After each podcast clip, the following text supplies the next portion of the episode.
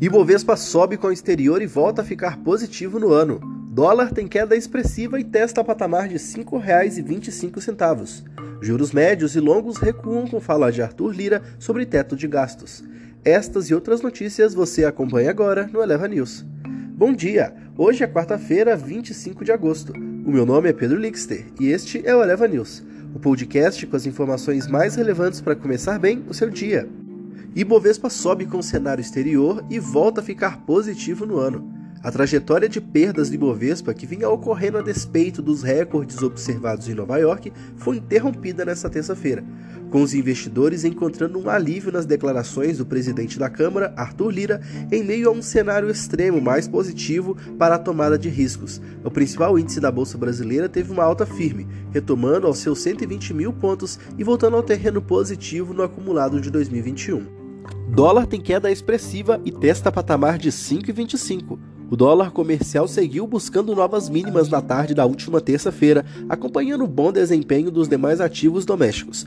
Pouco antes de 4,5, a moeda americana cedia 2,29% a R$ 5,25, perto da mínima intradiária de R$ 5,24.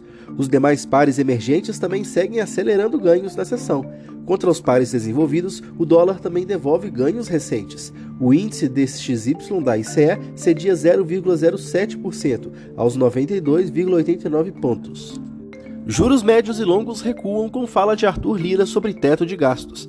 As declarações do presidente da Câmara dos Deputados, Arthur Lira, dadas em evento do mercado financeiro, ressaltando o compromisso do Congresso Nacional com o teto de gastos e o tom ameno observado entre os ativos de risco no exterior, levaram os juros futuros a uma forte queda nesta terça-feira. As baixas mais pronunciadas foram vistas nas parcelas intermediárias e longa da curva de termo, onde rondaram 20 pontos base em comparação ao ajuste anterior. Assim, embalados por fatores domésticos e globais, os juros desses trechos fecharam com as mínimas do dia.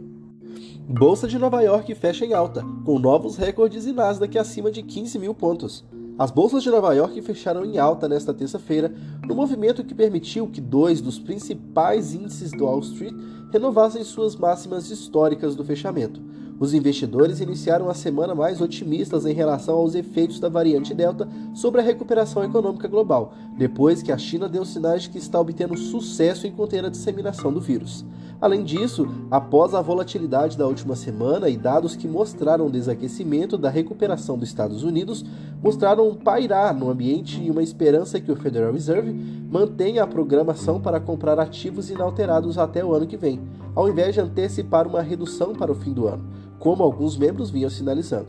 Também impactaram positivamente a divulgação das melhoras no balanço das empresas. Petróleo avança em baixa expectativa sobre o evento do Fed e menor receio com a Covid. O petróleo fechou em alta nesta terça-feira com a segunda sessão de ganho seguida, permitindo a recuperação de quase todo o valor perdido no acumulado da última semana. O movimento ocorre em meio a uma menor preocupação com o impacto da variante Delta da Covid-19 e ante dúvidas sobre os novos sinais do Federal Reserve para o início da redução dos estímulos da economia americana. Os preços dos contratos para outubro do Brent, referência global, subiram 3,34% a 71 dólares o barril. Na ICE, em Londres, enquanto os contratos do WTI, a referência americana, avançam 2,90% a 67 dólares o barril na Bolsa de Mercadorias de Nova York. Como já disse o poeta, em São Paulo você pode viver a experiência das quatro estações em um só dia. É com essa fala que eu termino aqui por hoje e desejando a você uma boa sorte. Já é quarta-feira, a chuva vem aí. Será? Eu deixo essa resposta para você. Tchau, tchau.